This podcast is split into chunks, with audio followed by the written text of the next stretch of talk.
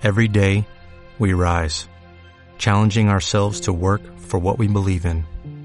At U.S. Border Patrol, protecting our borders is more than a job, it's a calling. Agents answer the call, working together to keep our country and communities safe. If you're ready for a new mission, join U.S. Border Patrol and go beyond. Learn more at cbp.gov/careers. Esto es Adiós González.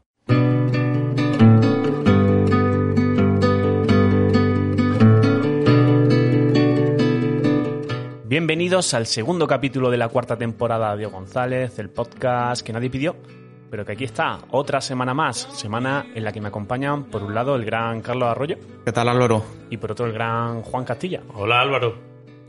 Vale, pues lo primero que quiero decir en este en esta introducción de este segundo capítulo de la cuarta temporada es que se en- cuando hablamos de la, del reciclaje en el episodio anterior, yo dije como que la, la R más importante era reutilizar y, y se nos olvidó nombrar la R más importante realmente de las tres, que, que es la reducción. Es decir, cuando, cuando Sí, sí. no hay nada que reutilizar ni reciclar, pues es la mejor forma de, de ser ecológico. Entonces, que muchas veces quiero ser ecológico, lo primero que voy a hacer va a ser comprar no sé qué cosa, ¿no? Es decir, bueno, primero reducir las cosas que utilizamos eh, y, y luego ya eh, eh, lo que reutilizaremos y reciclaremos si no nos queda más remedio. Bien, tras este apunte, pues no sé, ¿qué tal? ¿Qué tal está este mesecito desde que, que grabamos el, el episodio anterior? Bien, muy Ya- bien. Ya, llega el invierno, ¿no? Ya, ya, de ya- pronto. ya empieza a hacer fresquito. De hecho, hoy estamos grabando en un día ya muy, muy otoñal, casi invernal, ¿no? Está lloviendo, está el día muy feo, muy oscuro. Pero bueno, está bien. Así estamos aquí calentitos, tomando un café, grabando el podcast. Un plan perfecto, ¿no? De nuevo, segundo episodio seguido con plan de café real. Café real, de estos que nos hace Álvaro, que están buenísimos. Qué pena, Castilla, que no te guste el café, tío. Te estás perdiendo aquí ya, unos- ya me bebí alguno Por de cierto, Álvaro, ¿eh? antes de, antes de grabar le, le he traído un regalito a Álvaro hablando de café, ¿eh? No se lo, se lo he dado ahora después de dos meses.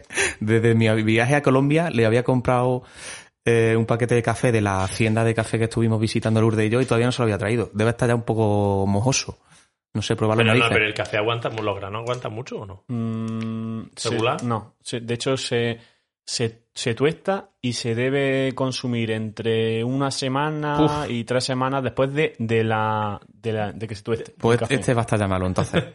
Malo no va a estar, pero pierde, va a estar en- en el pierde su- propiedades. Sí, de hecho tiene la, la bolsa tiene como un respiradero o algo para poder olerlo en algún lado o no. Ahí abajo. ¿no? siempre, siempre traen Eso. esto para oxigenar la, Exactamente. las bolsas. Pues, Sí, por ese agujerito, cuando lo compré, olía muchísimo a café. Y hoy cuando lo he traído, eh, lo he vuelto a oler y digo, ya no huele igual, tío. Ha perdido un poco... No, bueno, se va aprendiendo. Joder, Yo esto no lo sabía. Por So- si regalo café alguna vez. Somos unos- un desastre, se nos olvida. Compramos las cosas para la gente y se nos olvida. De hecho, también he traído luego unos detallitos que os daré. ¿Así? Sí, para ti, para tu casa hay uno y para casa de Quevedo también. Olé. Qué bien, qué bien. Pero es que se nos olvida, tío. Hace, estamos grabando, que ¿hoy qué es? ¿Noviembre? ¿7 de noviembre? ¿Nueve, eh, hoy? Hoy, en- hoy es día Y, 9 de y- y festivo. de Colombia vinimos en no sé, o sea, eh, septiembre. Principios de septiembre, de meses, se- meses. el 1 de septiembre creo que llegamos aquí a Madrid. Y no será porque no, no nos hemos visto, ¿eh?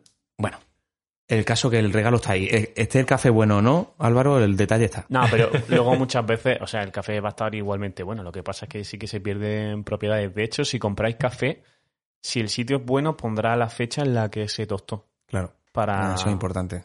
eso es síntoma de, de transparencia, entre otras mucha información, como el tipo de, de secado que uti- utilicen, la técnica y tal. Y, pero bueno, mm, igualmente está, está bueno, ¿sabes? O sea, Ya me, ya me das tu, tu feedback. Sí, malo no va a estar. O sea, el, el café. Muy bien, pues os recuerdo que estamos en Instagram en arroba adios.gonzález y tenemos una playlist en Spotify con, con todas las canciones que vamos recomendando por aquí. Así que yo creo que ya tenemos todas las cositas en su sitio y podemos ir al melón.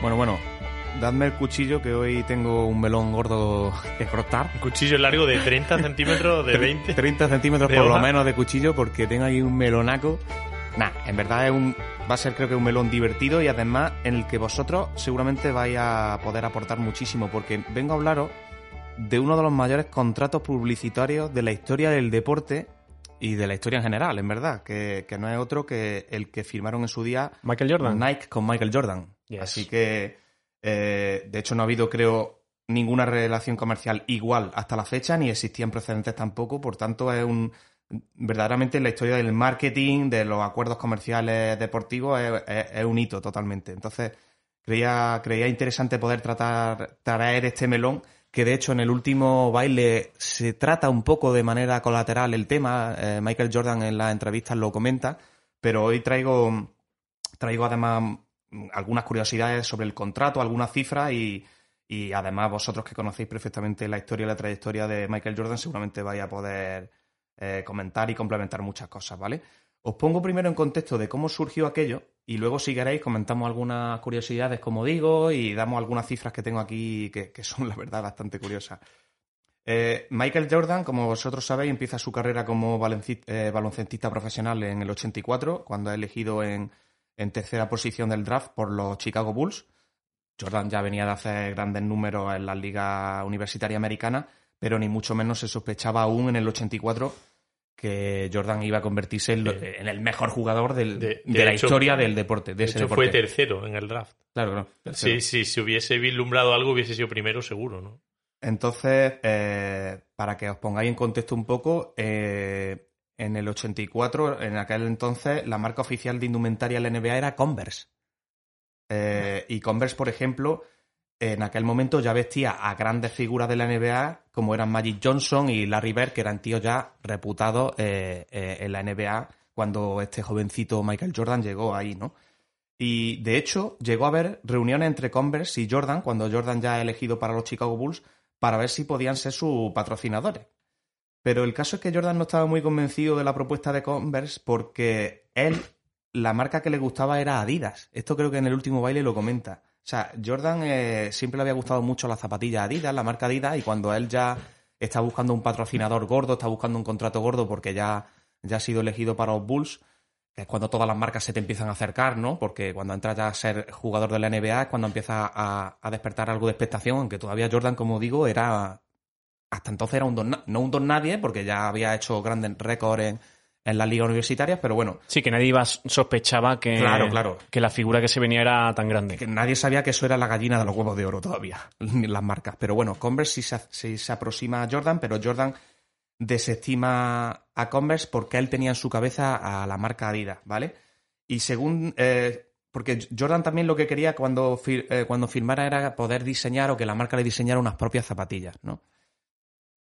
Fijaos que aquí Jordan tenía creo que 21 años, y, pero el tío ya era ambicioso, ¿sabes? decir, no, yo ahora cuando firme, además de que me den un contrato eh, suculento, yo quiero que me traten igual que tratan ya figuras como Magic Johnson o Larry Bird. Y Converse le dijo que todavía no podían ponerle un contrato encima de la mesa que igualara al de estas grandes estrellas. Entonces Jordan dijo, pues nada. Entonces hubo Eso, ahí- eso es algo que se ve en el documental, que gran parte del éxito ya no son lo bueno que era jugando, sino el carácter que tenía Sí, él. sí, muy ambicioso el tío, fuera y, fuera y dentro del campo. Su éxito se explica por ese carácter y ese carácter se, se forja desde el minuto uno. Totalmente, es así. Y, y en estos contratos de, ahora que he estado informándome para el tema, se ve, se ve que el tío, eh, con 21 años, ya iba a las reuniones con estos al- altos ejecutivos de las multinacionales deportivas eh, exigiendo, ¿no? Eh, y fue, fue, y hubo una aproximación del entorno de Jordan con Adidas. Y, y fijaos que esto también es muy curioso, y creo que tam- esto también lo dice en el último ba- baile. Adidas respondió diciendo que en ese momento no, no iban a diseñar ni podían diseñar un, una zapatilla que pudiera tener el sello de Jordan porque, era, porque Jordan era muy bajito. O sea, Jordan medía 1,96 y Adidas no quería hacer una zapatilla para jugadores que midieran menos de 2,12, 2,13. De hecho, ese mismo año o, el año después, Adidas firmó con Karim Abdul-Jabbar. ¿Sabes? Que se adecuaba un poco más. Esto fue una decisión de los, de los directivos de Alemania, porque Adidas USA dijo, oye, tenemos aquí a Michael Jordan que a lo mejor quiere firmar con nosotros y los de Alemania después de analizarlo dijeron, no, no nos vale Jordan porque mide 1,96 y las zapatillas de jugadores más bajos de 2,12, 2,13 no se suelen vender bien en el mercado. Lo que ha cambiado la película, ¿no? Porque ahora la NBA, que, que es una NBA en la que esa figura del pivot clásico Sí, sí. De, de más de 2'10 está bastante en tela de juicio y, lo que venden son jugadores bastante más bajitos, Sí. como Stephen Curry ahora, por ejemplo. Ha cambiado mucho la historia. Pero fijaos la decisión en ese momento que, que iba a cambiar la historia de. la historia de- del, del marketing deportivo mundial. Que, que fue una desestimación que hizo precisamente primero Adidas de Jordan. Ahora mismo yo creo que esos directores en Alemania se, se tirarían por un puente o no sé lo que harían. Pero bueno. Curioso el contexto también, llamarlo bajito, con 1,90. Sí, sí. 1,98 es, creía yo siempre, era, pero bueno, 1,96. Bueno, 1,96, 96 no- 98. tengo aquí es que yo creo que eso depende de dónde lo mires. De- depende de las zapatillas que tengas puestas. Pero con 1,96, o sea, bajito, o, no sé. Pues, pues ese fue uno de los primeros motivos, dicen que es uno de los primeros motivos que le dieron a a Adidas a Jordan para, para no firmar con él. Y creo que de hecho esto Jordan, no sé si en el último baile lo comenta. El caso es que aquí es cuando Nike entra en escena, en todo este entramado, y claro, pensás que estamos en el 84, y Nike no era la mega multinacional que hoy en día, es decir, ya era una, una marca deportiva importante, pero comparada con otras grandes, todavía era relativamente pequeña. Entonces, Sí, de hecho, yo creo que los 90 son el año en el que Nike se posiciona es y, cuando más explota. y probablemente tenga mucho que ver con esto que nos tienes que contar tú. Totalmente, totalmente, eso tiene mucho que ver. El caso que Jordan, bueno, ya cuando lo desestiman eh, Adidas y demás, que es con quien quería firmar, fue, fue la madre de Jordan, y esto es lo que comentan en el documental, creo que la, la que finalmente le anima a, oye, re- reúnete con los directivos de Nike, que seguramente van a tener una oferta importante encima de la mesa, y, y fue un poco eso, la madre de Jordan la que le convenció, ¿no? Y, y aquí entonces cuando se sientan con él, y Nike le ofreció un contrato que para ser un jugador de 21 años, como digo, que todavía no había demostrado nada, era un contrato bastante suculento. Le ofrecieron 250 mil dólares al año, ¿vale? Que por aquel entonces eso era un- una buena cifra. Y además la creación de las primeras zapatillas que serían la Air Jordan One, ¿vale? La, la, la 1. Y, y claro, aquí es cuando Nike y su, su director ejecutivo Phil Knight, que es el que llevó a cabo esta operación, es cuando, como digo, como decía antes, cazaron a la gallina de los huevos de oro. Porque con este contrato, fijaos aquí, empiezo a daros ya algunas cifras, con este contrato que firman con Jordan, la marca esperaba vender unos 3 millones de dólares en los siguientes cuatro años a la firma de este contrato. 3 millones de dólares En cuatro años. en cuatro años. Vale, pues solo en el primer año las zapatillas de Air Jordan se hicieron tan populares que vendieron 126 millones de dólares. Madre mía. En un año. Ellos pensaban hacer 3 millones en cuatro años y en el primer año hicieron 126 millones de dólares. Ya sabes, yo cuando leí estas cifras digo... Es increíble, eh, es increíble. otra cifra curiosa es que, que pone en perspectiva estos 3 millones que quería hacer Nike con, con Jordan, es que en 2022 Nike gana 3, mi- 3 millones de dólares cada 5 horas vendiendo productos de la marca Jordan. No está nada mal. O sea, madre mía. 3 millones cada 5 horas hace ahora mismo Nike con, con la marca, con su subsidiaria. Es que, Eh, es que eso es una, es una sub, el subgrupo quizá principal después de, ¿no? Como, como venden con el logo y todo. Es, Eh, es tremendo. Evidentemente, mm, el contrato fue sobre todo lucrativo para Nike, pero a Jordan tampoco le ha ido la- na- nada mal. Podemos decir que ha sido, ha sido un win-win en toda regla, porque años después, ante el buen resultado de las ventas de la Air Jordan, Nike lo que decide ya es crear su propia división de ropa, no solamente ya calzado de NBA, o sea, calzado de básquet, sino que crea una división completa y, es cuando ya se crea, digamos, más la, la marca Jordan, que ya tiene una línea de ropa deportiva de todo tipo. Ya toca otros deportes. Eh, y claro, Jordan aquí también gana muchísimo dinero porque he estado investigando y Jordan aproximadamente recibe, gracias a las ventas, hacer una idea de que Jordan se lleva un 5% de cualquier artículo de la marca Jordan vendido en el mundo, ¿vale? Eh, aproxima- aproximadamente, los últimos datos que, que he recogido investigando sobre el tema es que Michael Jordan recibe al año unos 100 millones de dólares solamente en royalties de, de las ventas que hace la... 100 millones de dólares al año de las ventas que hace la, la marca Jordan. Eh, es decir, esto, este contrato lo hace el deportista más rico de la historia de la, de- de- Del deporte. del deporte, ¿sabes? O sea, y de hecho, esto, este tipo de este contrato que firmó Jordan deja a la altura del betún los salarios que él mismo ha tenido como jugador de la NBA, que de hecho vo- vosotros bien sabéis que fueron muy altos. fueron, Fueron especialmente altos. fueron especialmente para- altos. Pues en su última época. Aún así, con- en comparación con el contrato que firma con Nike y Claro. la pasta que le da Nike con este contrato, eh, los salarios eran una parte muy pequeña de todo, lo, todo el dinero que ganaba Jordan año a año.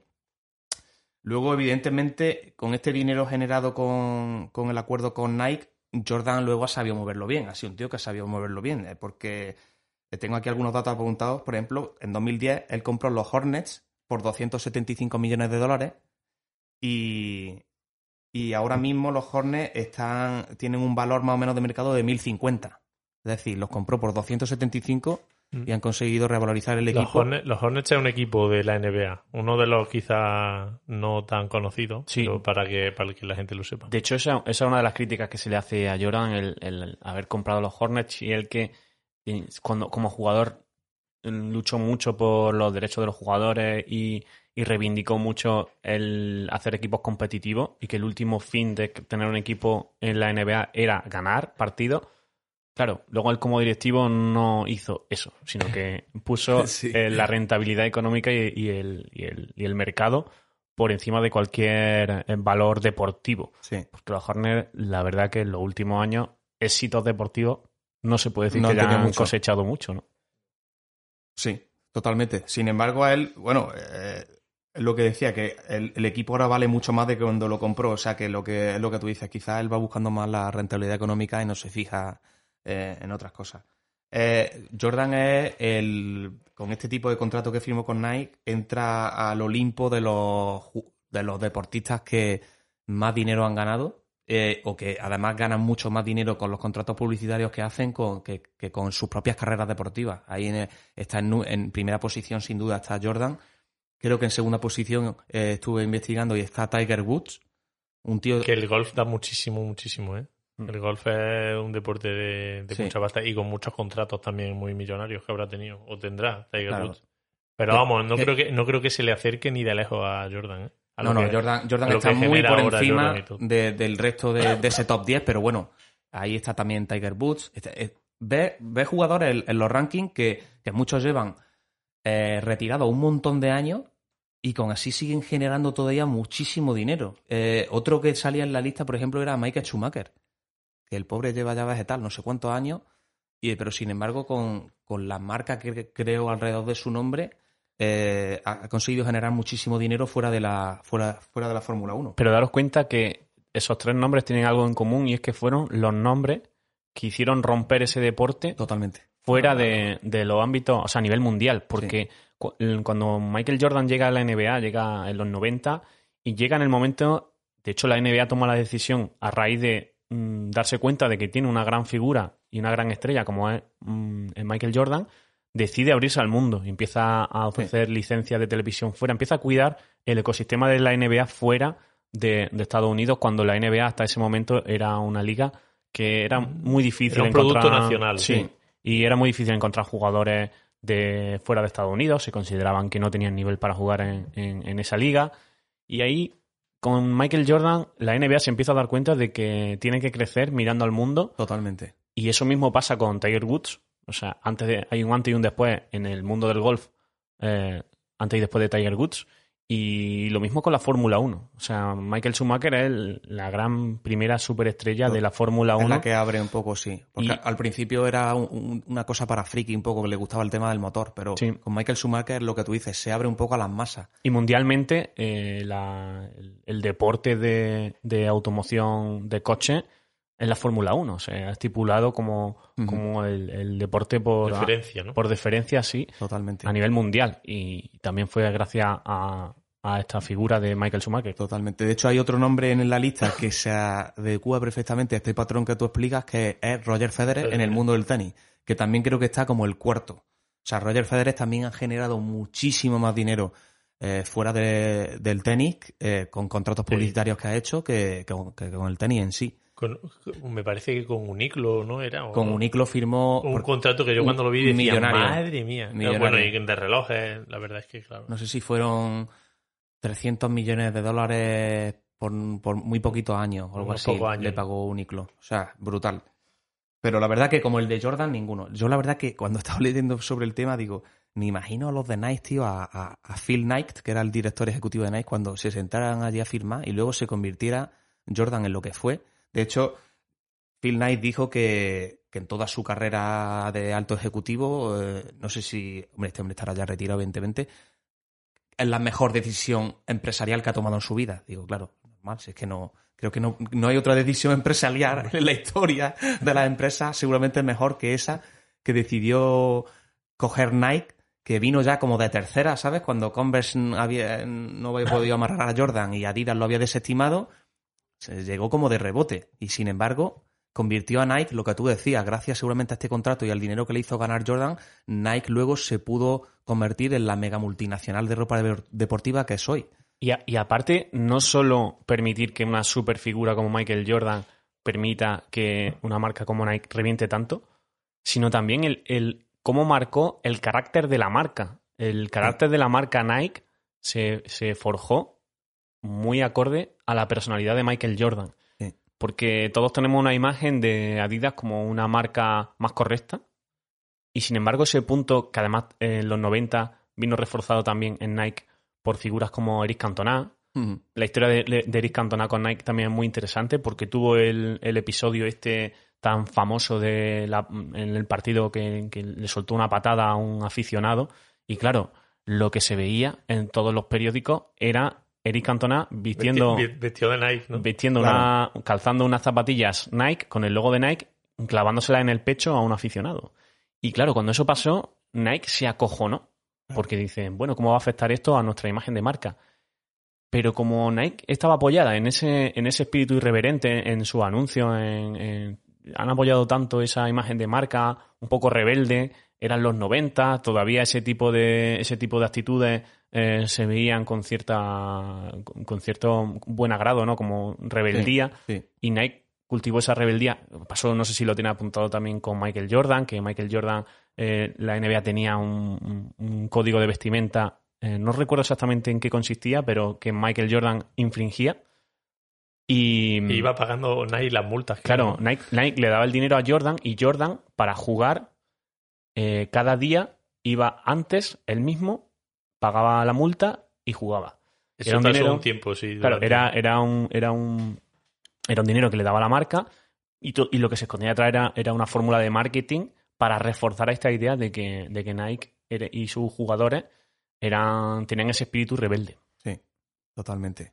La verdad que fue, eh, fue bonito. O sea, hoy en día las zapatillas de Jordan, sobre todo las primeras ediciones que sacaron, la Jordan eh, One y demás, se revenden en internet por miles y miles de dólares. O sea, es que se han convertido, claro. se han convertido en un icono. O sea, la marca Jordan se ha convertido en un icono. Y la, y, y la marca Jordan, en verdad, eh, ahora investigando para esto, eh, es una marca de ropa ya, como digo, no solamente de zapatillas de baloncesto, que año tras año va a más. Y otro dato curioso con respecto a esto, eh, por ejemplo, es su reciente incursión en el mundo del fútbol. O sea, donde Jordan nunca se le había visto, se le había visto vistiendo camisetas de, de fútbol. De fútbol, de soccer, ¿no? De, Sí, de fútbol, soccer. Fútbol nuestro fútbol. Nuestro fútbol. Estamos grabando aquí, en- no estamos en Kentucky.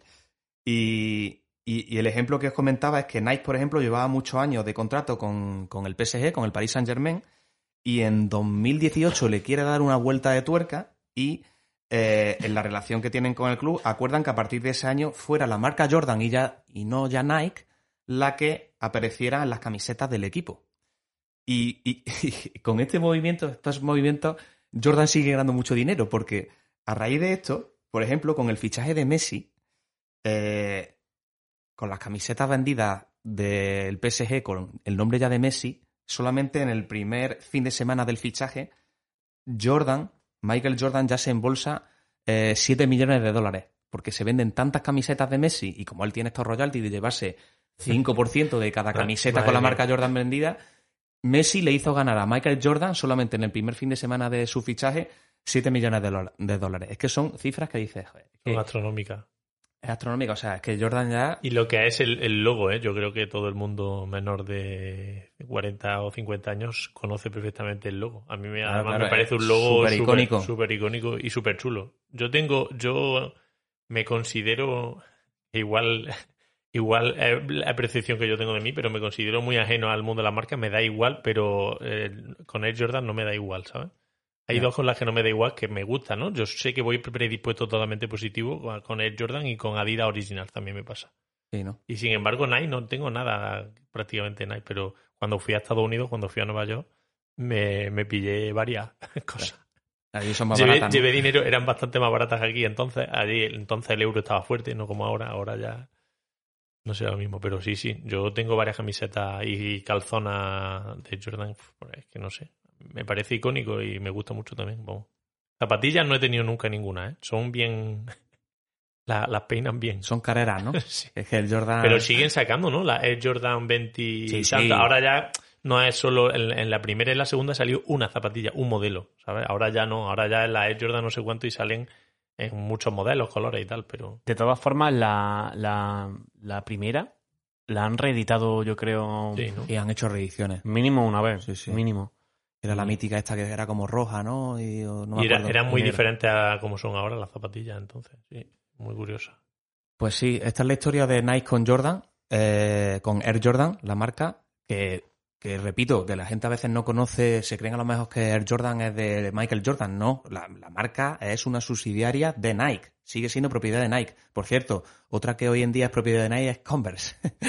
esa, esa marca que desestimó o que no quiso firmar con Jordan, finalmente acabó comida por Nike, esa pequeña que sí consiguió amarrar a Jordan. Qué curioso, porque es- igual si Converse en su momento firma con Michael Jordan, Hubiera cambiado las tornas. no De- estaríamos en la que estamos ahora mismo. No, es que, Es que por eso me parece tan curioso eh, eh, este acuerdo, este contrato, porque cambió totalmente la historia de las multinacionales de marcas deportivas. O sea, es que a lo mismo hoy Nike no sería lo que, hay, lo que es sin ese contrato, y es lo que tú dices, sería Converse la que habría a lo mejor comprado a Nike, y no al contrario. Y sin embargo, muy, es muy cu- curioso. ¿eh? Podría haber pasado eso perfectamente como pasó con Reebok y Adidas, que compró que Reebok hubo un momento en el que era una marca, también en los 90 era una marca muy importante y, y bueno, marcas como Adidas y Nike subieron Sí. y pues se ve que Converse y Reebok no tuvieron, no, Lo- lo no pudieron Reebok- sobrevivir en lo el de- ecosistema. Lo de Reebok y Adidas también es una historia curiosa, ¿eh? sí, también es curiosa. Es que a veces te das cuenta analizando estas historias que, que son en pequeñas decisiones lo que hace que, que- una empresa vaya para arriba y la otra que, que, esté- que estaba en su momentum se, se acabe hundiendo. Esto de, esto de Nike y Jordan es súper representativo, pero podría haber cambiado las tornas y pasar al contrario. Y en Reebok con Adidas es un poco lo mismo. Y Si hubiese pasado al contrario, yo no me hubiese puesto en el foro, ¿acordáis? En el foro aquel que teníamos, que yo me llamaba Eir barra baja Castilla. eso te lo pusiste por el Jordan. Pues seguro, porque entonces estaba muy flipado con, con el baloncesto, con Jordan y tal. Así que fíjate, el Jordan, pues el Castilla, yo lo, lo bauticé a mi manera. Pues nada, chicos, eh, esta ha sido la historia de Nike con Jordan. Eh, no sé si tenéis alguna camisetita de. Tú ya has dicho que sí, Castilla. Si quieres, ahora cuando vaya a Nueva York el año que viene, te puedo traer algo. Sí, te voy a dejar algo encargado, ¿eh? Pero que sepáis que de cada cosa que compremos, el amigo Michael se está embolsando el 5%. ¿eh?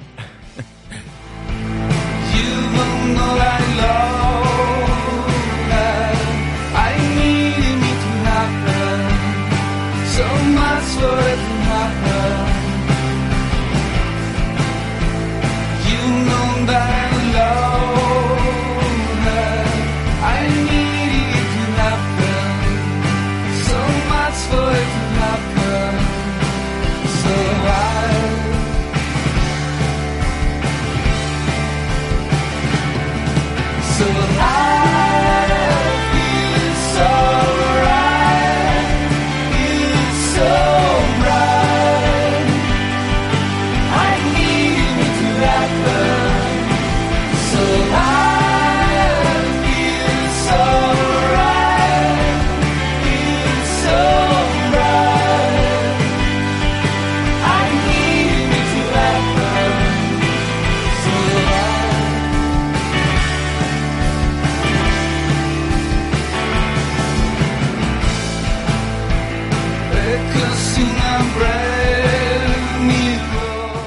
By Fear, High Love, la canción que da también título al disco de 2013 de la banda murciana Neumann. Bueno, creo que es Neumann, hay gente- que dice Newman, yo creo que es, vamos a decir que es Neumann, ¿no? Siendo de Murcia, Neumann. ¿no? Neumann, Neumann, tiene que ser Neumann.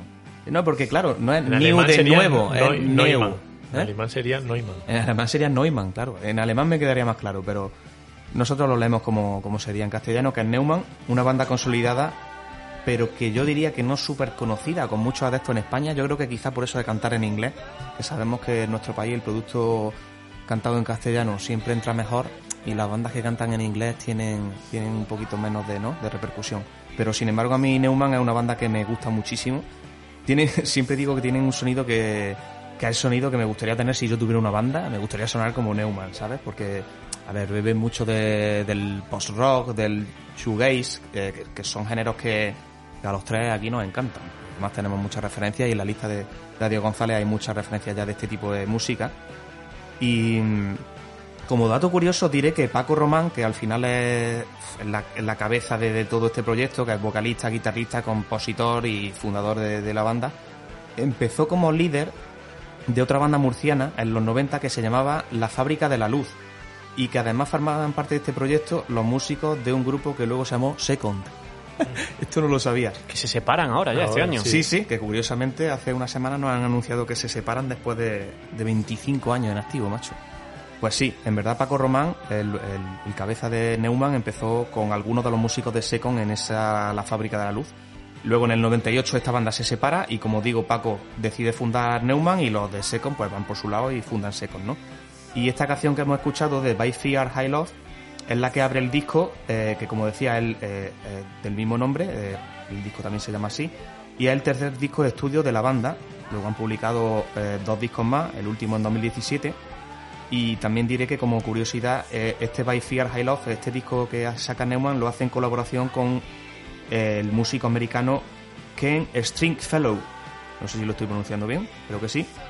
Que así, por el nombre, puede que no nos diga nada, pero hay que decir que ha sido el guitarrista de gira que han utilizado bandas como Ren, eh, Big Star, The Possis y, y otro y otro grupo así importante. Es decir, cuando Ren en Bad siempre de gira era Ken Stringfellow el que se llevaban de, de guitarrista de acompañamiento. Y, y ha, y ha colaborado en todo el disco, ha colaborado con Paco Román y la verdad que suena- es un disco que suena muy americano. Bueno, Neumann en verdad suena muy americano siempre. O sea, es de los pocos grupos que, españoles que cantan en inglés que, que te lo crees que puedan ser, ¿no? Porque hay otros grupos que se le nota un poquito ahí el, el acentillo cantando en inglés. Se le nota el B1, ¿no? Se le nota el B1. Pero Neumann, la verdad, que, que lo sabe disimular bien. No sé. Quería traerlo aquí porque creo que es de justicia que también le demos su, su crédito a bandas españolas que, coño, que suenan bien, tío. Y Neumann, la verdad, que suenan bien. Yo lo he visto también en directo en algún concierto y, y molan. Así que nada, aconsejar que la gente los escuche. Sí, estas bandas incombustibles que llevan una pila de años y siguen empeñados en sacar canciones y, y- y al pie del cañón. ¿eh? Sí, sí. Está genial. Eso, una banda que no ha tenido un súper éxito brutal ni que esté en la palestra y sin embargo en esa tabula rasa llevan un montón de años y, y- al parecer con ganas de seguir Sí, muchos más. Genial, pues eh, ahí se queda este, esta canción de Neumann y nos vamos directamente al Café González.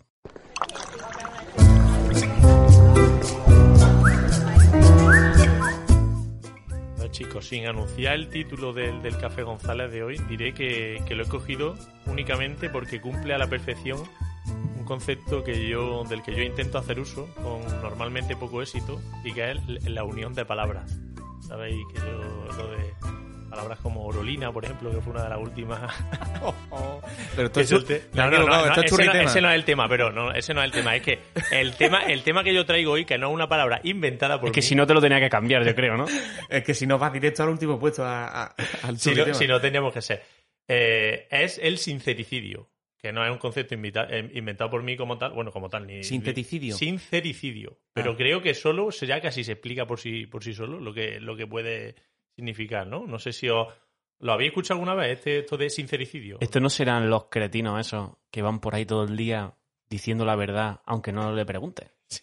Bueno, eh, no tiene, que, no tiene por qué estar relacionado con decir la verdad, aunque no la preguntes, sino con decir la verdad eh, sin filtro, ¿no? De alguna A, pesar, a, a pesar de las consecuencias. Puede ser, exacto, puede ser que la hayas preguntado o no, pero yo me acuerdo una vez que, que en- creo que éramos, eras tú, Carlos, en un cuestionario se lanzó la pregunta de ¿qué es lo que más os molesta? Me acuerdo que Sí, Álvaro en, el, dijo, en el Proust. este, "Hay- ¿no? aquella gente que, que se escuda en la verdad para decirte cosas que ni le has preguntado ni nada, ¿no? Pues en esa, en esa línea va, ¿eh? Carlos no dijo la, la hipocresía ¿Cuál era el defecto? Es que quiero recordar que, Carlos, el defecto que más destacó Sí, yo dije la hipocresía. la hipocresía, pero igual era otra pregunta o, bueno, pero Sí, bueno, sabemos, eh, perfectamente, eso- sabemos perfectamente de qué persona hablas, Castilla, o sea, de, de ese tipo Sí, de personas. ¿no? sincericidio. Vamos a hablar un poco de esto y si queréis, yo tengo algunas preguntas pensadas que nos pueden dar lugar a, a hablar. Y el, el tema es que nosotros desde pequeños lo primero que nos enseñan, uno de los primeros valores que te enseñan es a decir la verdad. Entonces, tal cual, ¿no? Que es algo relativamente fácil de aprender y a, y a ser honestos, ¿no? Esa sinceridad, honestidad, que es además posiblemente una de esas cualidades de las personas que nos hacen que confiemos en ellas, ¿no? Pero claro, eh, esa sinceridad llevada al extremo y, expresada sin filtros ni sentimientos, se va, se, se va totalmente de manos, ¿no? Os pongo un ejemplo que se me ocurría. Vas por la calle del pueblo o de cualquier lado, te encuentras con alguien, eh, puedes estar en un día malo, incluso te encuentras con alguien que lleva sin ver años y le dices, coño, me alegro mucho de verte. Tú y, probablemente no te alegra en ese momento de verle porque estás pensando en otra cosa o tal, pero no vas a decir nunca jamás, va, pues me da igual haberte visto, ¿no? No vas a decir nada de eso, ¿no? Eso, eso sería el máximo extremo y el, el, el, ¿sabes? El extremo de- puro del, del sincericidio, ¿no? justo sobre eso el otro día escuché, no recuerdo bien a quién, pero me, me hizo mucha gracia, la, pre- la pregunta típica, ¿no? De, ¿qué tal? ¿Cómo, cómo estás? Y, y que la respuesta que solía dar es, ¿bien o te cuento? ¿Sabes? Como si vamos a mantenernos en este, en esta, en esta, mm, este, este contrato no firmado de, ¿cómo estás? Bien. Y todo el mundo dice bien. Pero si tienes un ratito, te cuento realmente la verdad. Te cuento la verdad que El cómo estás es un hola, tío. Eso ya lo creo que lo hablamos alguna vez. El cómo estás, qué tal es casi un hola, porque es que si no. Vale, bueno, pues al final, esto de ser sincericida es eso, ¿no? No considerar la consecuencia de, de tus palabras en, un exceso de, sinceridad sin límites, ¿no? Es un acto, podemos decir, casi el, kamikaze de la, de la sinceridad. Y creo que en muchísimos casos es muy fácil tender la línea de dónde estás siendo sincero o dónde puedes pasar a ser sincericida. Y en otros quizás no, no, no lo es tanto, ¿no? Pero yo creo que pensando y buscando algo de, sobre el concepto y sobre leer, ya digo que esto no es algo que me haya inventado yo, esto de sincericida, ¿eh? lo, escuché por ahí, me llamó la atención y a, través de eso empecé a pensar un poco y a investigar. Yo creo que en la sinceridad siempre hay empatía, ¿no? Tú y te hace responsable tú cuando estás teniendo una conversación con alguien, estás pensando en cómo le va a llegar a esa persona eh, ese mensaje. Si solo te escudas en yo es que estoy diciendo la verdad sin pensar las consecuencias que puede tener que tú estás diciendo esa verdad, pues ahí está siendo ya sincericida, ¿no? Está, digamos, yo creo que se, que se, que se puede, lo podríamos catalogar como que decir que hay ausencia de empatía, básicamente, en, la, en el sincericida, ¿no? No sé, ¿os cuadra o no esto? Sí, mm, sobre todo ya digo, mm, esto no tiene por qué pasar siempre, pero los sincericidas que encima son proactivos en esa sinceridad no solicitada, ya... eso me parece un mal ah, horrible. Sí, sí, sí. No te he preguntado, oye. Es que me estoy acordando mucho con este tema que hacía de cuando en la primera temporada de, de Adiós González yo traje el tema de la mentira. ¿Os acordáis? Y, y hablábamos también un poco de los beneficios a veces que tiene la mentira. Sí. Esa mentira de, joder, no tienes que ser totalmente sincero siempre. A veces una mentira piadosa, por llamarlo de alguna manera, o, o no, o le ayuda a esa persona con la que estás interactuando, a tu interlocutor, a, a sobrellevar mejor algo, etcétera. Entonces va totalmente en contraposición con estos insecticidas que tú dices. Como ha dicho, sincericida. ¿Cómo es? Que todavía no me he aprendido la Si- Sincero, sincericida, ¿sabes? De Sincericida. suicidio, el suicidio de la sinceridad. Sí. Sincericida. Ser, sincero hasta el, hasta el suicidio, ¿no? Hasta el final. Sí, sí, eh, realmente, mira, lo- mm, había pensado en relaciones por lo que he comentado antes y con esto no lo había pensado, pero es que de eso hace ya tantos años que hablamos, pero es verdad. eh, Tantos años, tiene- ¿eh? Hablamos tiene- ya en años. hablando tiene sentido, pues, sí, sí, pero es totalmente cierto que tiene sentido con esa mentira. Todos mentimos realmente a diario, lo que pasa es que depende, ¿no? De- y al final depende del grado, ya lo hablamos ahí, y eso es lo que te hace, yo creo, ser sincero o, o pasarte de sincero, ¿no? A veces simplemente obviar información. Que Sí, esto, sí, claro. Claro, claro. Por ejemplo, ahora que Ibai hace poco ha publicado un vídeo de que, bueno, que, que lo ha dicho ya muchas veces, que él, eh, él es consciente de que, de que tiene un problema de sobrepeso y que algo con lo que él convive es- y es algo que él quiere cambiar, pero que no es tan fácil.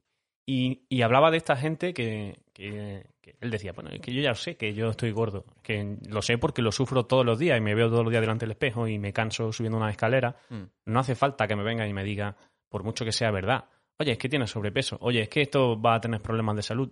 Ya, ya lo sé. Yo soy el- que más lo sabe de todos porque soy el que lo sufre todos los días. Ese exceso de sinceridad encima no solicitada, eh, te lo puedes ahorrar. Te lo puedes ahorrar Tranquilamente. Eso aplica en una de las uno de los puntos que yo traía aquí y que, que puede ir relacionado con, con que las redes sociales sean el, el sumo del como no hay esa relación personal realmente de- Claro. de- entre dos entre dos ¿no? o, o un grupo de estrecha pues ahí se suelta todo le, le suelta al ejemplo de Ibai estás gordo no sé bueno El anonimato es el caldo de cultivo perfecto para los sincericidas, ¿eh? Sí, fíjate. Porque evidentemente en el trato personal con una persona eh, la gente suele tener algo más de, ¿no?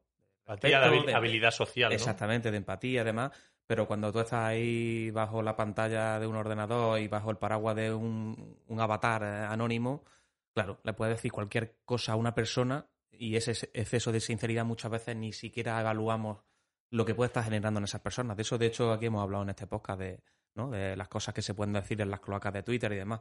Y ahí hay mucho sin- sinceridad. Sí. Y a ver, otro, dándole, una vez que tenemos el concepto sobre la mesa, ¿vosotros cómo creéis que es la relación? Porque yo, de, de pasarte de, de- de- O sea, sería casi lo opuesto, a ver, a ver si soy capaz de explicarlo, al sincericida, ¿no? El que está en, una, en el ámbito laboral y ya no se atreve casi a hablar de muchos temas por la idea de no herir sensibilidades. Típico hablar de temas políticos en un ambiente laboral, cosas así. Y pasar ese, el extremo de decir, oye, soy tan, tan correcto Políticamente que- correcto. Exacto, que llegas, que, que eres sobrepasado de políticamente correcto, ¿no? Un poco eh, también hay una línea que se dibuja ahí y se traza, ¿no? Hay veces que ya eh, nos, quizás casi nos molesta o por, por intentar, te pasas de empático, no sé, no sé cómo decirlo. ¿Vosotros Sí, veis, o- veis esa o- relación también un poco que a mí se me ocurría? o Sí, sería el otro extremo, ¿no? La gente que no se moja en nada, que es súper equidistante, los bien quedas, que también se les llama. Exactamente, un bien queda. Bueno, un Un bien, bien queda. sí, un bien- un bien queda que está que solo si tú hablas de A, te va a decir A, A es lo mejor, A es lo mejor. Y si le, le habla el, dentro de a los tres minutos a otro de B, te dice que B es lo mejor. Sí, en, en ámbito de trabajo, el tema de la ausencia muchas veces de comunicación directa, porque bueno, no puedes llegar a alguien y decirle, oye, miramos esto y tal, no, tienes que preguntarle qué tal el día, por todo lo que dice, ¿no? De esta empatía y hacer una serie de preguntas Mm.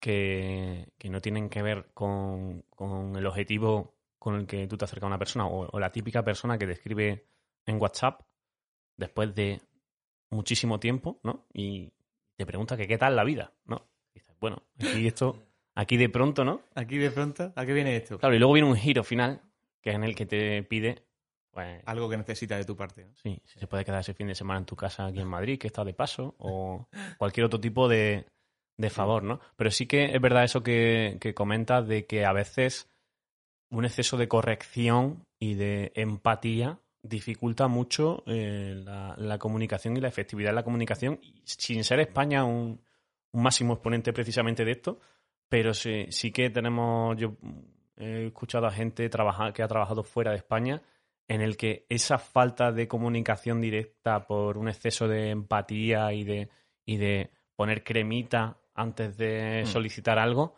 se vuelve tremendamente incómodo en el, en el transcurso diario. Mira, eso, eso no lo había pensado, pero totalmente ¿eh? lo veo lo veo así. Creo que aquí somos un país en el que, bueno, una, una gente en general de costumbres, las que entramos al grado personal y a coger confianza relativamente rápido, porque esto, claro, ev- evidentemente el nivel de sinceridad que tú puedas tener con alguien, esa línea que hablábamos, ¿no? De dónde no es, no es, no, no se puede hablar de, de X o de B, no es- depende todo del ambiente y de la confianza y el trato que tengas con, con, con quien te estás claro, comunicando. claro, Eso es otra de las ideas que yo quería hablar. Es que dices, no puedes, mira, un ejemplo, no puedes hablar de, de tu exnovia, pues, pues probablemente con tu propia pareja, que es con quien más confianza tienes casi, casi en la vida, es un tema un poco sincericida casi el hablar de ciertos detalles de pareja y no de tu expareja, porque ¿qué, aporta eso, no? O sea, solo y, y sin embargo a lo mejor con amigos ese tema lo puedes tratar, ¿no? Y sin que se entre a pues yo esto me pasaba o joder, ayer eh, he tenido he soñado con o he soñado con una pareja tuya, yo qué sé, cosas así que tú te levantas y eres sincero con tu pareja totalmente, pero no, eso no se dice, ¿no? No se hace. ¿Has No- sido, has sido sincericida con Isa recientemente, ¿no? Porque veo- No, no, y, no y te tiene- ha salido mal, te ha no salido tiene mal nada que ver con eso, pero, pero dándole un poco a la cabeza se me planteaba eso, ¿no? Que son cosas que a todo el mundo nos han pasado Por y nos pasan y, y sin embargo eso a lo mejor a ti sí te lo digo porque es, un es totalmente en contexto y eso no significa que, que contigo pueda ser más honesto porque habrá otros temas que no. ¿no? Está claro. Es Esas líneas que se delimitan por ambos lados, ¿no? Que tú decías, de no pasarte de sincericida y por el otro no pasarte de corrección.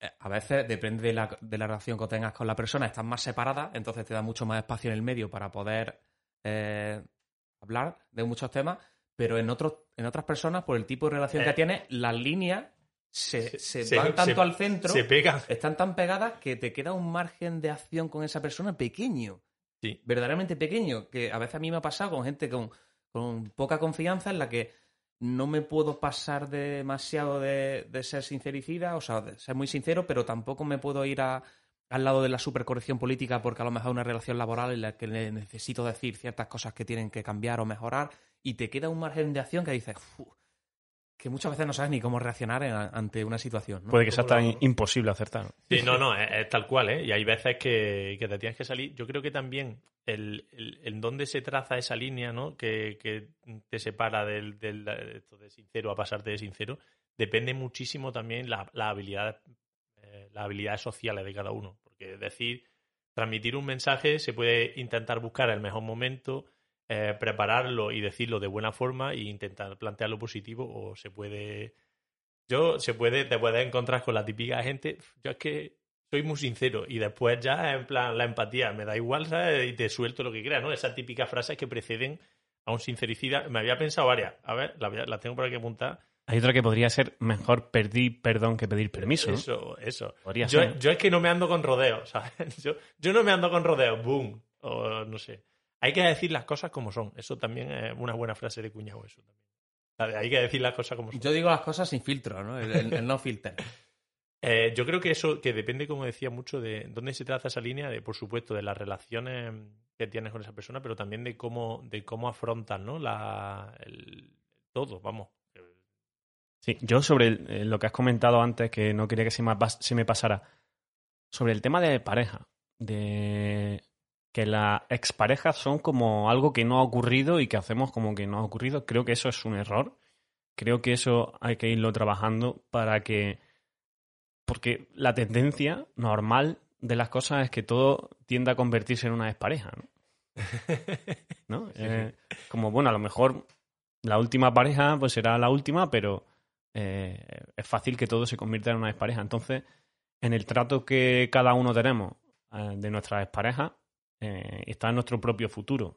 Es decir, al final estamos compartiendo mucho tiempo con, con personas, dedicamos mucha energía, años de nuestra vida, pues, pues es bonito que el día de mañana esas parejas no sean algo ajeno a nuestra vida como si no hubiera ocurrido y algo de lo que avergonzarnos, sino todo lo contrario.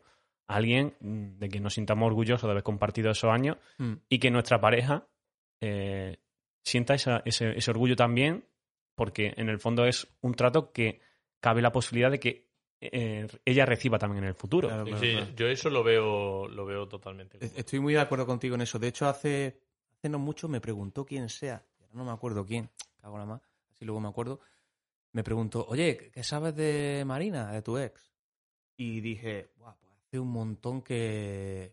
Le dije la verdad, digo, hace un montón que no hablo con ella. La verdad que estamos bastante desconectados. Además, me dijo, me dijo, tío, eso, eso, eso es una mierda, tío. Intenta cambiarlo. Eh, es decir, vas a ser tú el mejor amigo de tu expareja, pero personas que han significado tanto durante un momento de tu vida y que de hecho te han moldeado como persona y tú ahora mismo a lo mejor la persona que eres con tu pareja actual, porque precisamente antes estuviste con otras personas que te fueron moldeando, no pueden ser unos, unos recuerdos, unos hitos que tienes ahí en el pasado ya desconectados totalmente. Tener un tipo de relación, no te digo de súper de amistad, pero sepas de ella, que hables de vez en cuando, es incluso sano. Y es verdad que me lo dijo, no me acuerdo que me lo dijo, macho, pero digo, tienes razón. eh, debería hacer más por mi parte de con esas personas que en un momento fueron importantes, ya sean exparejas o amigos muy importantes que de pronto, por lo que sea, se muda a otra ciudad y desconectas muchísimo con ellos. Intentar mantenerlas, ¿no? Porque al final son, son relaciones y, y has tenido un montón de, de tiempo de tu vida con ellas. Y además, Sí. Sí. Y además es muy bonito cuando de pronto recibes un audio de alguien que, que no esperaba y, y- y se limita a preguntarte cómo te va. Contarte. Y eso es pues, sincero, de verdad, además. Eso es. Y Eh, no, y no quiere quedarse No en tu casa no en Madrid, no- te lo pregunto de verdad. Claro, exacto. claro. Porque además, cuando recibes ese mensaje que te extraña, vas esperando un. Bueno, es la contrapartida aquí el giro. Y cuando no llega el giro, dices, qué bonito. Qué bonito, qué, no- bonito, bonito ha quedado. El otro día, por ejemplo, me acordé de, de Manolo, el chino, Sí. que, que lleva muchos años viviendo ya en Galicia, ahora vive en Lugo, y me acordé de él y, y, joder, que estamos a levantar el móvil, desbloquearlo, Sí. mm, darle a grabar un audio y enviarlo. O sea, Sí. que es, no, es un minuto de tu vida. Y en vez de quedarte solamente ahí en el recuerdo, tenemos a la gente muy Oye, que me accesible. he acordado de ti. Se lo, le, le Lo mandé el mensaje y, y me contestó y además me dijo que, que le hizo mucha ilusión, me contó un poco su vida y a ver si nos vemos ahora en Navidad. Me dijo que iba a bajar a partir del 17, creo. Y digo, claro, vamos allí, echamos una parcería. Y es que no cuesta nada, No es que cuesta, no cuesta. tenemos a, a las personas mucho más cerca de lo que, de lo que nos creemos y romper esa barrera, barrera es cuestión de, de, de actitud, simplemente. Sí, sí, estoy muy de acuerdo. Muy bien, chicos. A ver, a mí, yo estoy de- Álvaro, ¿quería decir algo? No, Yo- no, sí. Yo estoy de, de acuerdo, es lo que decir, no hemos, no hemos a, ra- a través o a raíz de, de hablar de esto de las parejas, lo hemos llevado a una discusión que un poco paralela, pero me parece que me ha parecido también interesante. Yo creo que al final lo importante es entender que lo que tú digas no es también es la pura empatía. Porque yo, yo creo que eso lo veo igual, pero si el que tiene enfrente, por lo que sea, sabes que le puede levantar ciertas perezas, pues no aporta nada decir ciertas, ¿no? Eh, lo que el, el ejemplo que ponía, es decir, oye, pues hoy he soñado con, con mi ex que estábamos tomando un café. Pues a mí eso me daría igual, pero igual al que está enfrente no, no sé. Hay cosas así un poco. Sí, un poco tengo una idea por ahí también que también por- creo que la has llegado a comentar en algún momento, que es curioso como, como ha empezado tú el tema, ¿no? Que cuando eres pequeño se cultiva mucho el, el ser sincero, el no mentir, no decir mentiras. Es como que cuando eres niño, tu educación se te enfoca mucho en, en la sinceridad, en decir la verdad, y sin embargo, el mundo de los adultos está construido eh, muy en torno a la mentira Sí, y en lo que se oculta y en lo que no se dice.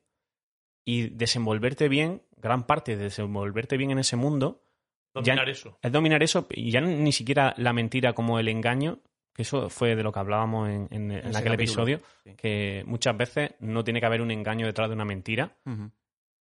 Desenvolverse bien con, con eso de lo que se dice, lo que no se dice, cómo se dicen las cosas, eh, es mucho más importante que, que la propia sinceridad. Y es como estamos educando a los niños en, en la verdad, pero luego llegan al mundo real y, y tienen que Yo- yo reaprender. Tienen echaba- que reprender porque no pueden ser, si fueran totalmente sinceros como le enseñamos de pequeños, tendrían unos Exacto. problemas de interacción social brutales. Es que yo, yo estaba, cuando pensaba, digo, ¿por qué ese.? Os prometo, he pensado eso y decía, ¿por qué? Digo, claro, es que yo creo que a un niño se le van intentando enseñar conceptos desde más fácil a, a menos, ¿no? Primero le tienes que enseñar lo de ser sincero y tal, y son tremendamente sinceros. Todos hemos vivido alguna vez la típica de, mira, no sé qué, y da vergüenza. Papá, mamá, yo qué sé, eh, pues mi padre, o se me contaba alguna vez de alumnos de que llegan y cuentan en clase, pues mi padre se pega unos peos en casa que no sé qué. Yo qué sé, eso, eso es, eso es la, la expresión, claro, porque todavía no ha aprendido lo que va después, ¿no? Se han qué aprendido bueno. conceptos como la empatía o, Y Hay, que hay al que final empezar, es verdad, es verdad. hay que empezar como siendo más categóricos y Claro. cuando los niños van teniendo una Yo- cabeza más, ¿no? más desarrollada, puede empezar a darle esa granularidad. Eso, esa- eso es lo que a mí se me ocurrió, porque se me ocurrió lo mismo que tú estabas diciendo, y digo, supongo que, se, que irán por ahí los tiros, ¿no? Sí, De- el público más exigente siempre son los niños, eh, porque si tú eh, eres tienes actor de teatro, tienes una banda y das un concierto o una representación de teatro o lo que sea, y tu público son niños, si les divierte, se van a reír, si, si les parece que les apetece bailar, van a bailar, y si les apetece hablar con, entre ellos o largarse en tu cara, no van a tener ningún reparo en hacerlo. Totalmente. Entonces es el público Total. más sincero en ese Son punto. los verdaderos sincericidas. Son ¿no? los más niños. sinceridad de todos. Totalmente. acabar con esta conclusión, ¿no? Los sinceridades son los niños. Aquí tienes tu canción. El resto de tus cosas encajas en el salón, fumando en mi habitación. Teletienda en la televisión, es tan raro estar sin hablarte, cantando canciones que me hacen pensar en llamarte. Iba justo a olvidar, pero ha vuelto a empezar la canción que no quiero cantarte.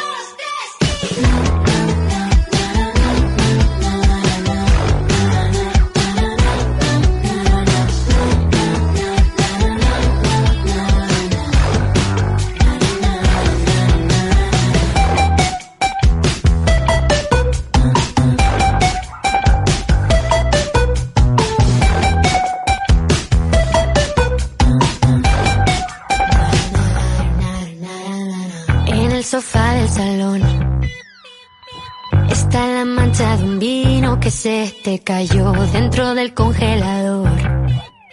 La cara de un besugo, mirar con depresión. Quieres ser mi amigo, cómeme el higo. No van a volverte a ver paseando conmigo. Quieres ser mi amigo, me meo contigo. No van a volverte a ver paseando conmigo. Es tan raro estar sin hablarte, cantando canciones que me hacen pensar en llamarte. Iba justo a olvidar. Es la canción que no quiero cantarte de- del último disco que se llama Cuando no sé quién soy, disco de este año de 2022 de, de Amaya y en el que colabora con Aitana. Eh, quizá dos chicas que coincidieron, no sé, hace cuatro años así, coincidieron en esta, en esta generación de Operación Triunfo eh, y que fueron las dos, yo creo, más conocidas y que han tomado caminos absolutamente diferentes en la industria musical. Aitana es casi el culmen del puro comercial, ¿no? Llegando a todos lados. Y Amaya, aun siendo la ganadora, ha hecho lo que le ha dado la gana. Eh, ha acabado sacando dos discos muy que mezclan, colaborando con un montón de artistas diferentes. Y a mí esta canción de este disco me, gusta mucho. Le, veo los tintes. Amaya además está colaborando con Alice, el productor, lo conocéis, ¿no? El productor de, de Z Tangana también. Yo creo que esta, canción tiene muchos tintes de, él. No sé, lo he, lo he buscado y no sé, no lo he encontrado si él era el productor de, de esta también. Y, y me ha resultado curioso como, no sé, yo no me imaginaba escuchando algo, la verdad, tantas veces en mi casa que cantase Aitana, por el estilo, no sé. Y sin embargo, esta canción la he escuchado muchísimo en los últimos, en los últimos meses. Me, me gusta bastante. Es verdad que la semilla la deja Maya, ¿no? Pero, pero bueno, la, la otra chica también colabora. Y mm, nada, chicos, aquí, aquí lo dejo. Además, las vamos a ver, bueno, la vamos a ver a Maya la semana que viene, ¿no? Aunque ya la hemos visto un par de veces este año. Sí, O una o dos. sí, sí, un, por lo menos un par. Eh, un par, ¿no? Sí, sí. En Primavera Sound Y en el sonorama, ¿no? y en el Sonorama, cierto. Las dos veces. Sí. Eh, eh, Amaya que ha hecho la estrategia que hizo Juan de OT1, que Juan dijo, yo no me quiero sumar a la ola de Operación Triunfo, voy a dejar que pase, porque yo no quiero tirar de comercialidad. Y cuando pasó, sacó su disco y, y se comió una mierda con el disco. y ahora Juan, no sé, sabemos, Y ahora Juan no se sabe quién. Igual no sabemos dónde está. no tenemos muchas noticias No, pero de es verdad, esta chica tiene mucho mérito porque es lo que habéis comentado. Siendo la ganadora de, de Operación Triunfo, seguramente el, el camino fácil al acabar Operación Triunfo hubiera sido seguir por un camino que estaba como muy claro, que de hecho se le habrán tirado encima discográficas para hacer, para acompañarla en ese camino, y ella ha sabido eh, crearse una figura artística diferente, ¿no? Ella ha sido muy de- independiente en eso, es decir, ¿no? Sí. Yo cosas que no me apetezcan no voy a hacer, y voy a hacer cosas que me apetezcan solamente, sea un de, de un estilo o de otro. Sí. Y eso tiene mérito. el ecosistema de la música ha cambiado mucho y Amaya eh, lo has oído ver muy bien porque antes era muchísimo más complicado que un artista Sí. sin el apoyo de una discográfica o de un sello que le permitiese producir canciones, enfrentarse a un mercado era mucho más complicado. Sin embargo, Amaya, que por un lado tiene una personalidad muy potente, ella como persona, y como artista tiene mucha capacidad artística también. Es decir, ella tiene la capacidad para hacer, para hacer música y, y la, y la personalidad para llevarlo a cabo en, en un ecosistema en el que eso Sí, es más fácil de hacer De, de ahora hecho, mismo. Amaya no es la artista que yo más escuche en casa. Esta canción, ya digo, sí me llegó, no sé muy bien ni por qué, pero me, me gustó mucho. La, la he puesto muchas veces porque está en mi lista de las que más escucho, pero, pero me produce, creo que es una artista absoluta y me produce tremendo respeto, o sea, me genera tremendo respeto el que haya escogido ese camino, siendo lo otro más fácil y dándote muchísimo más eh, recompensa económica, ¿no? Porque Aitana mm, habrá ganado eh, 20 veces lo que ha ganado Amaya desde Di- que salieron. Digamos que ¿sabes? Amaya era la niña que sacó matrícula de honor, eh, de honor en el bachillerato y podía haber estudiado Derecho y tener una carrera su padre seguramente quería que hubiera estudiado Derecho y ella estudió Bellas Artes, ¿sabes? Tiró por Bellas Artes. Hizo- y se está comiendo una... filosofía, ¿no? sí, sí. No, hombre, está triunfando también. ¿eh? No, A también, otro- pero- ah, pero a otro nivel, al final no llega a la misma cantidad de gente. Totalmente. Pero, y bueno, aquí, aquí queda. Me ha gustado, me gusta mucho. La veremos. No estará la Aitana seguramente en ese concierto, pero, Bueno, no sabemos. pero la veremos cantar Santos que yo te pinte, que es otra de las canciones de ese tipo. El año pasado Amaya no estaba en el cartel y la per- primera persona que vimos en el festival Es fue verdad. a ella. Vaya, vaya, vaya. Así Allí que- estaba al lado viendo los, los conciertos con nosotros. sí. Le preguntaremos cuando la veamos. Muy bien, pues vámonos ya directamente al último tema, al churri tema.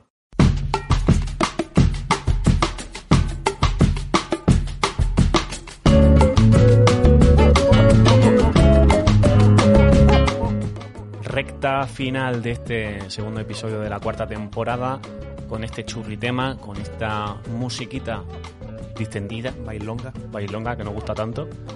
Y traigo un churritema, voy a soltar el tema, se llama El podcast como objeto de vergüenza. El podcast que nadie pidió. El podcast que nadie pidió como objeto de vergüenza. Y es que hoy en día tener un podcast, más que algo de lo que presumir, es algo que ocultar. Yo, yo lo oculto, yo lo oculto, ¿eh? Sí, sí. Es que ha cambiado mucho la historia. Hay que decir que nosotros vamos ya. Es cuarta temporada, pero en años son también como cuatro o por ahí desde la primera temporada, ¿no? Ahora, ahora te Lo lo, tienes digo. tú ahí guardado, Ahora te lo ¿no? digo. tengo- Es que- Yo, yo te podría decir que con el podcast no soy sincericida. Esa es auto que no, a ver, lo- no lo oculto, pero tampoco lo llevo como estándar. Yo, ¿no? yo me he ido. Depende del contexto, si sale bien. Pero... He ido limitando la información del podcast conforme han pasado las temporadas. Y, y- y justamente inversamente a, a la calidad que han tenido las temporadas, creo yo, ¿no? Porque cada año yo creo que, honestamente, lo hacemos mejor porque estamos un poco más rodados y demás. Pero claro, cada año están más de moda los podcasts, entonces ya no mola tanto. De hecho, mira, ayer, ayer pasó, ayer justo fue, ¿eh? Eh, pasó la clásica de que un, un amigo de Alemania, ¿vale? Pedro, yo creo que tú lo conoces, ha empezado y han hecho un podcast con otro de los amigos allí en torno a las motos y tal, y lo mandaron al grupo de Alemania, o sea, de, de un montón de gente de españoles que conoce, que conozco, y yo creo que desde hace años alguna vez lo mandé, ¿eh? Yo, oye, mira, y muchos lo saben, me consta que alguno lo escucha de hecho.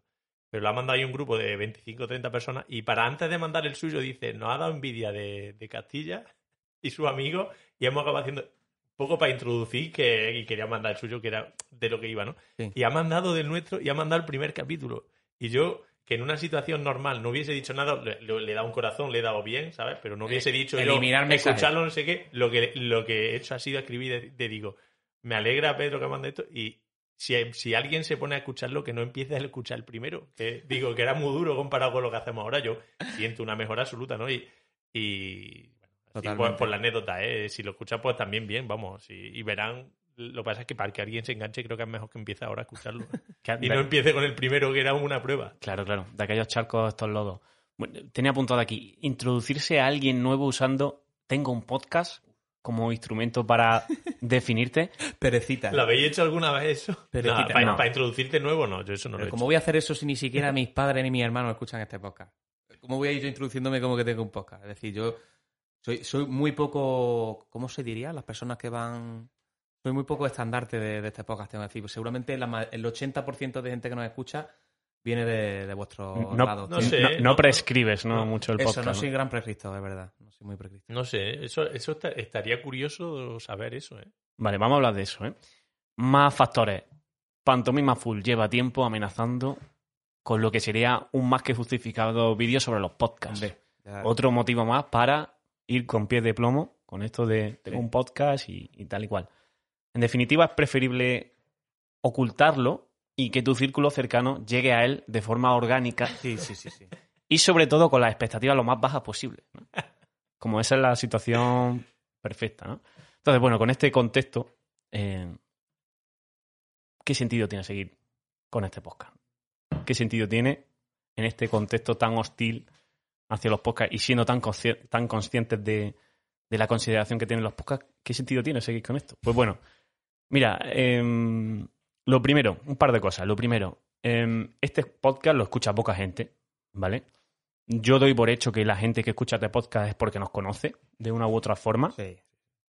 Doy por hecho que no hay nadie en, en Segovia, ningún señor de Segovia, que de pronto nos ha descubierto, no sé muy bien cómo, y, y se pone a se enchufa y todos los capítulos. Pero creo que nos escuchan más gente de la que pensamos cuando grabamos esto. Cuando nos sentamos aquí a grabar esto, como que se nos viene a la mente a algunas personas y yo creo que nos escucha más gente de la que pensamos. Em, y, y he investigado un poco los datos. Me he metido en esto que no miramos nunca. Es verdad que los miramos las primeras, el primer año y luego ya. Luego no lo hemos vuelto a mirar, Ya, ni... ya nos daba igual. El primer año lo hacíamos por la fama, pero ya pero lo ya, hacemos por el arte. visto que hay que seguir trabajando ¿no? de, de lo nuestro, En cuanto vi que no, no íbamos a ganar la vida con el podcast, yo ya le quité mucho romanticismo a esto. totalmente. Vale, pues he cogido algunos capítulos de ejemplo. He, he mirado las estadísticas de Spotify que Recordamos que las estadísticas de los podcasts son súper complejas porque se sube a 37 plataformas y cada una tiene su forma de, Claro. de medir y de dar la, la estadística. Yo me, me he fijado en Spotify. He cogido el episodio menos escuchado de los 46 que llevamos publicados hasta ahora. Incluidos los de las primeras temporadas, ¿no? Todo, desde el primero hasta, hasta el último. Eh, quitando las cabeceras y la- lo- Ujú. los capítulos cero, esto que algunas veces hemos sacado algunos al principio de temporada. El capítulo menos escuchado es, por algún motivo, no sé, era festivo, la final de la Champions, no sé qué pasó, el, quinto capítulo de la segunda temporada. ¿Vale? Y en Spotify tuvimos 17 oyentes eh, y en iBox tuvimos 75 escuchas, de las cuales 26 fueron en España, ¿vale? Pone 31 en Estados Unidos, eh, la ignoro, imagino que serán bots por ahí o, o no sé el qué, ¿vale? Vamos a quedarnos con la referencia de la escucha en España. Pues los 17 oyentes más las 26 en España, vamos a dividirlo entre dos y nos salen otros 13 oyentes, alrededor de unos 30 oyentes. El episodio menos escuchado, 30. 30 personas. 30 diferentes. 30, Sí, sí. 30 oyentes diferentes, sí.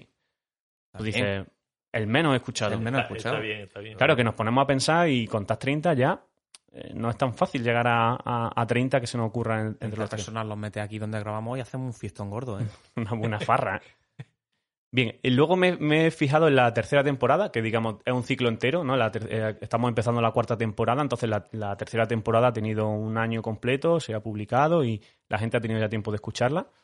He cogido el capítulo mediana, ¿vale? Lo he ordenado por, por orden de escucha y he cogido el, el de en medio, ¿vale?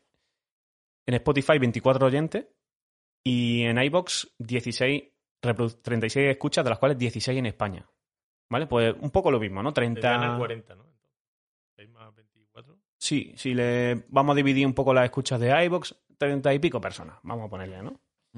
El más escuchado de la tercera temporada, 34 oyentes en Spotify y 35 escuchas en iBox, de las cuales 10 en España. Pues te salen lo mismo, ¿no? 35, 40, alrededor de, de ese número de oyentes. Y por último, el, el- el último capítulo publicado, el primero de la cuarta, ha tenido en el ciclo antes de publicar el segundo 29 oyentes en Spotify, de los cuales, eh, y en iBox 29 escuchas, de las cuales 21 en España. Uh, ya- ya- los, arriba. los americanos que teníamos que no estaban escuchando ya se han caído.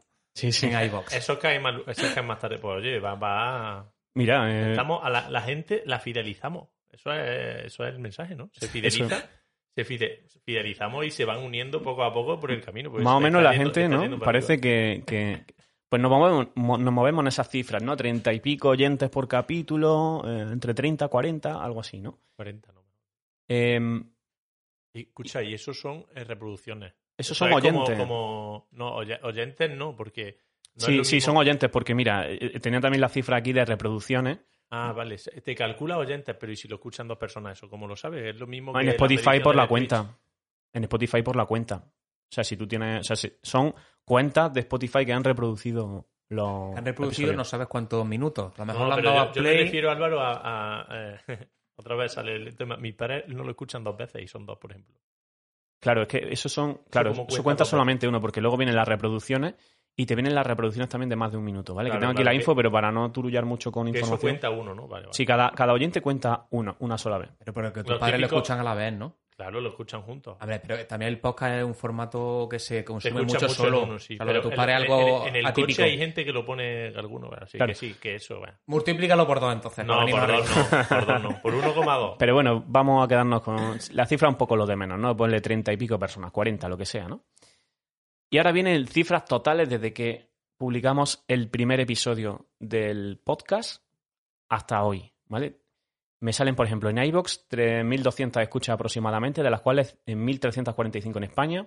Bueno, es una cifra casi un poco fuera de contexto, tampoco es muy interesante. En Spotify, 4.866 reproducciones, de las cuales 3.529 son de más de un minuto. Es decir, eh, 3.529 reproducciones de más de un minuto, que más o menos se, se ha Han escuchado. escuchado los saludos por lo menos de cuando Por lo nos saludan a menos- nosotros y luego ya se han ido. Sí, la intro, las cabeceras. Bien, y ahora aquí el dato que me parece el más relevante de todos para que nos hagamos un- una idea del número de gente que en, en esto, en todo este tiempo hemos ido de una u otra forma acumulando. Y es que en Spotify, solo en Spotify, hemos tenido un total de 525 oyentes únicos. Es decir, cuen- 525 cuentas de Spotify que en algún momento han reproducido un episodio Muchas de, de ellas de serán que se equivocaron, ¿eh? Que le, dieron, le, le salió de pronto ahí el podcast, le dieron creyendo que era a lo mejor una canción de José González dijeron, ¿esto, esto qué coño es? Este, este Pero- es Ricardo. Pero divídelo entre dos. No, no, está muy bien. Lo divide entre dos. Siguen siendo. Y si en iBox te salen 80 y tantos, y si redondeamos con los oyentes de iBox, te salen 100 por- se- se- te salen 300, que caemos a 100 por cabeza. Si nos dieran un euro cada uno, ¿eh? O sea, tú imagínate tener que nombrar tú 100 personas que tú crees que no tengamos el otro, ¿vale? Sí, Si tenemos amigos en común, solo cuenta un- una sola vez. Hasta 100 personas que tú consideres que... Está muy bien, está muy bien. De hecho, Álvaro, yo sé ya por dónde vas. Tú venías aquí a decir todo, todo lo que se ha convertido al tema del podcast, ¿no? Que ya como muy mainstream, que es cuando, cuando los verdaderos, los genuinos tenemos que salir de aquí. Pero tú quieres dejarnos un mensaje positivo, ¿no? De que este proyecto Espero, tiene que espero. Va- voy a ir con la segunda idea que tenía, ¿vale? No, Cancelemos mira, el podcast. Esos datos me, me, me gustan. Pero O sea, bueno, es- creo que más de lo que esperaba. Claro, y esa es la idea, ¿no? No somos Es conscientes. círculo cercano, pero un círculo bastante Pero cercano de interesante. gente que, que ha llegado a través de gente que nos conoce, pero yo sé de algunos que no, que no nos conocen. A mí, ni a ti, ni a ti. Sí, pero bueno, a lo se mejor en- identifican con alguna cosa del pueblo. Sí, pero algún tipo de relación. Digamos círculo, Sí, sí, sí. si no primer núcleo, segundo. Segundo nivel. ¿Vale? Desconocidos, yo supongo que no habrá mucho. Vale, segunda idea que tenía. Este podcast, cuando empezamos con él, lo describí como un podcast de nostalgia decadente y rápidamente nos sentimos cómodos en esa descripción. ¿no? Pero Eh, eso se ha ido. eh, ¿no?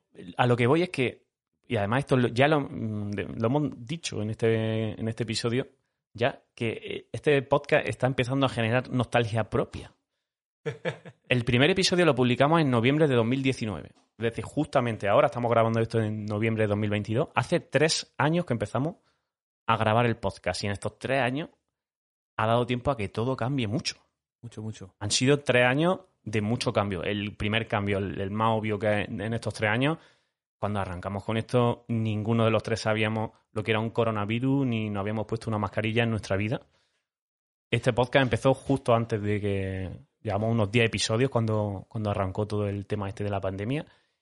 Y ahora estamos como recobrando la normalidad, pero una normalidad que no acaba de ser lo que era ¿no? en 2019 por el mero hecho de que han pasado tres años, ya el tiempo tiene su efecto, y si a esto le suma la vertiente, la variable esta de la pandemia que lo enrarece todo, no estamos donde estábamos hace tres años. ¿no? Entonces ya empezamos incluso a ver el podcast, son solo tres años, pero son tres años. Son tres años. Yo, de hecho, le doy, le doy un mérito diferente a los podcasts pre-pandemia que a los post-pandemia, tío, fíjate. Sí. Sí, sí, es, verdad. Porque a raíz de la pandemia creo que como mucha gente estaba en casa encerrada y demás, pues entiendo que surgieran muchas... Y mucha gente empezó a consumir mucho más, pues eso, podcast y demás. Eh, y creo que hubo una explosión grande de- del tema podcast a raíz de la pandemia. Entonces, los que ya estaban desde antes de eso tienen que tener una credencial especial y a Diego González la tiene. Deberíamos tener un tic en, en Spotify. Eso tenía o que darle un sello o algo, ¿eh? Este se montó antes de la pandemia, ¿eh? No es de oportunistas sello de que, calidad, ¿no? que ha venido luego. Totalmente. Mira, tenía aquí apuntado que, que me hace gracia que cuando empezamos con el podcast estábamos en, en las primeras temporadas de Friends. Joder. A lo mejor no en la primera, pero tercera temporada de Friends, ¿no? Carlos y yo vivimos juntos, ¿no? Claro, eh, ere- lo tenías justo apuntado. Erais compañeros de piso, vivíais a dos minutos de aquí. Eh, dos pisos, seis colegas que vivíamos a dos minutos. Eh, Sarita cerca, Lourdes cerca. Teníamos a Merche también por aquí. Era tercera temporada de Friends. Ahora han pasado algunas temporadas más, ¿no? Estamos acercándonos a la última, ¿eh? Nos estamos avanzando, A estamos de avanzando en temporadas, ¿no? A la de. a la de despedirnos, ¿no? Sí, sí, es como. Ya no es esa primera parte de Friends, sino que ya estamos en, un poquito más avanzados en la trama. Em, esta idea me vino porque me paré a pensar que estos dos episodios, primero y segundo de la cuarta temporada, lo estamos grabando en horario de mañana, que eso no lo habíamos hecho muchas veces antes de ahora. Y estamos aprovechando el plan de. De hecho, es que lo estamos escuchando aquí ahora, que llega un nuevo compañero de piso, Miguel, y, Mm. y- y estamos aprovechando para hacer, después del- de la grabación del capítulo, eh, plantear una comida y aprovechamos, pues hacemos un plan, después de que ya no sea solo venir a grabar, sino hacer un plan. Claro, claro. Y, y lo- y lo he pensado en contraste con esos episodios que, que grabábamos los viernes por la tarde, que además si sonaba así, entre las canciones que elegíamos había alguna de electrónica, se te ponía así el cuerpo un poquito más salsero y sabías que... Grabábamos mucho más con cerveza y ahora esto último es con café. Claro, y, Nos estamos haciendo mayores, ¿no? y que por eso decía que estaba empezando a generar nostalgia propia porque ya no vamos a grabar muchos más episodios un viernes por la tarde antes de salir a quemar Madrid. No diga eso, no, nos, habrá, no nos convirtamos en un mierda, como relacionándolo con tu tema del capítulo anterior. Vale. Hay que seguir haciéndolo. Eso es, pues como muy bien habíais predicho, eh, hay que acabar con notas positivas. Y eh, después de, esta, de este par de ideas planteadas, mi idea es que, aunque cada vez vaya a ser más complicado, mientras podamos, este podcast hay que seguir haciéndolo. Sí, estoy de acuerdo. Y fíjate que te voy a decir una cosa, y ahora ya te dejo acabar. Todos los años, cuando ya hemos dejado de grabar y empieza la nueva temporada, eh, le digo a Lourdes, y esto Lourdes lo puede, lo puede, o sea, lo puede totalmente confirmar, le digo, "Pf, esta es la última temporada que, que grabo de González. Porque es verdad, la gente tiene que ser consciente que, que muchos de los temas que traemos aquí hay que hacer una preparación, hay que verse las películas, hay que tomar notas. Eh, sobre todo en el melón, te tienes que preparar porque son temas de mucho contenido. Que no, nosotros no somos expertos en nada, por tanto tenemos que informarnos antes de venir aquí.